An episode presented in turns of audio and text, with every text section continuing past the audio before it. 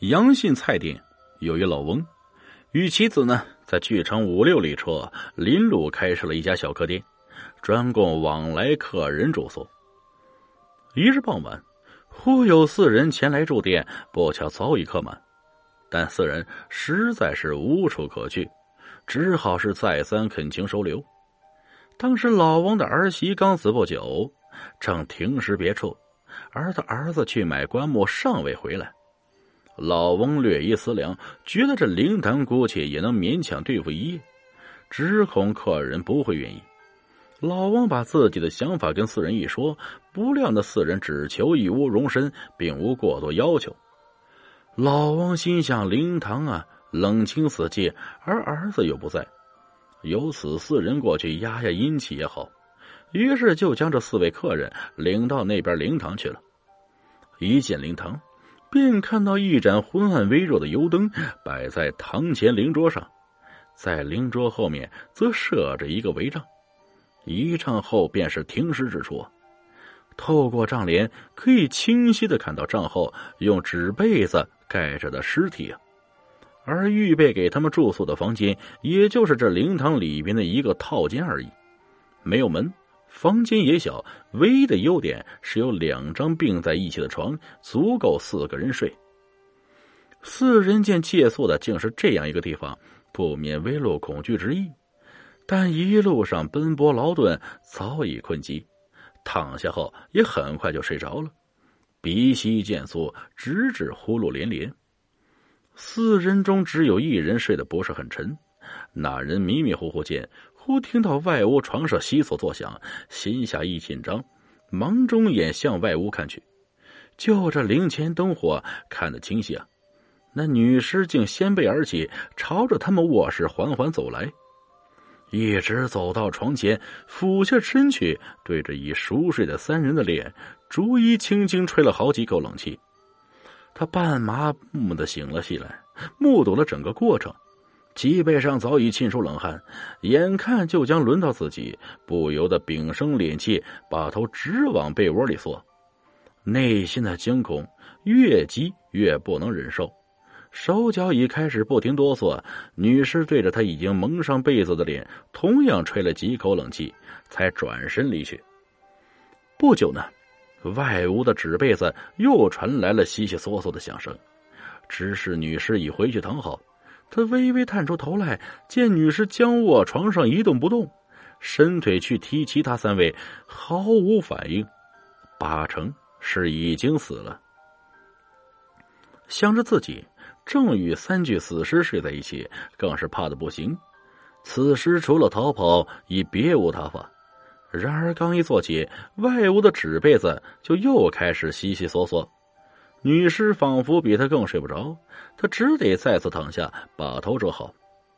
女尸过来，不厌其烦将之前的动作又做了一遍。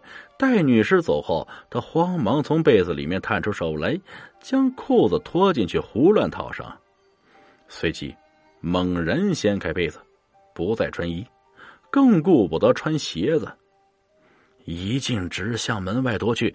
女尸也骤然惊起，直追上去。好在此时他已跑出去很远，他一边跑一边喊救命，但方圆数里无一响应。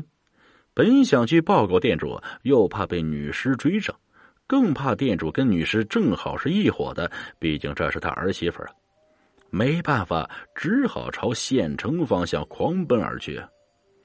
一路逃至县城东郊，忽瞥见一处寺庙，传来木鱼声声，来不及多想，直奔上去，猛敲山门。寺里和尚觉着怪异，侧耳欲听个究竟，而敲门声却又没了。嘿，原来此时女尸已经追上，直向那人扑了过去。那人忙将身子一偏，躲在一棵高大的白杨树后。女尸往左，他就往右；女尸往右，他就往左，如此僵持着。双方都累的是筋疲力尽。这女尸终于愤怒了。伸出两臂，隔着大树是直接扑过去。那人来不及躲闪，以为这次是必死无疑，吓得是直接昏死过去。不想呢，女尸双手插进树干里，穿不过去也拔不出来，竟然这样被困在了树下，渐渐的僵立在那里。和尚端坐寺内窃听许久，觉着门外渐静，提灯出来细看，见一人倒在地上，脉息极其微弱，将其扶入。过了大半夜才渐渐苏醒，给他倒了杯水，问起事由，他惘然环顾一圈，知是已经得救啊，半惊叹半哭诉，将女尸追杀之事述说了一遍。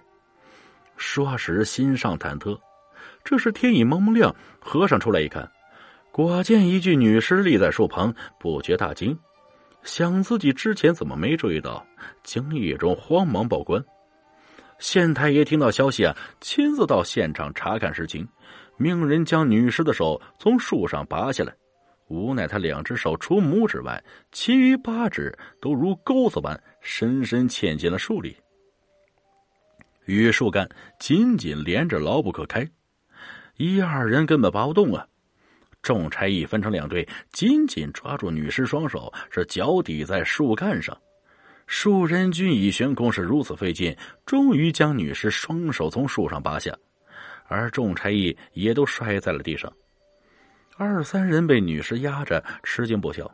一看树上几个指动身随而齐整，宛如凿子凿出的一般。在场众人为之哗然。县太爷呢，依照幸存者所说的地址，派人到店主家查证，而店主家此时也正为这事吵闹不休。见公差一到啊，都拉着说要报官。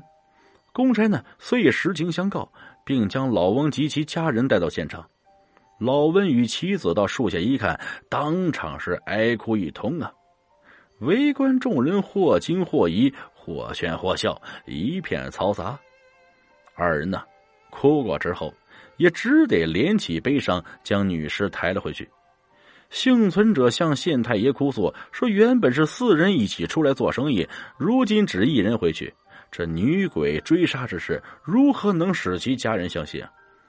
县太爷一想，觉其所言不无道理，遂写下一纸官文，令其带回以作凭证，并赠送了些许盘缠，算是一点抚慰。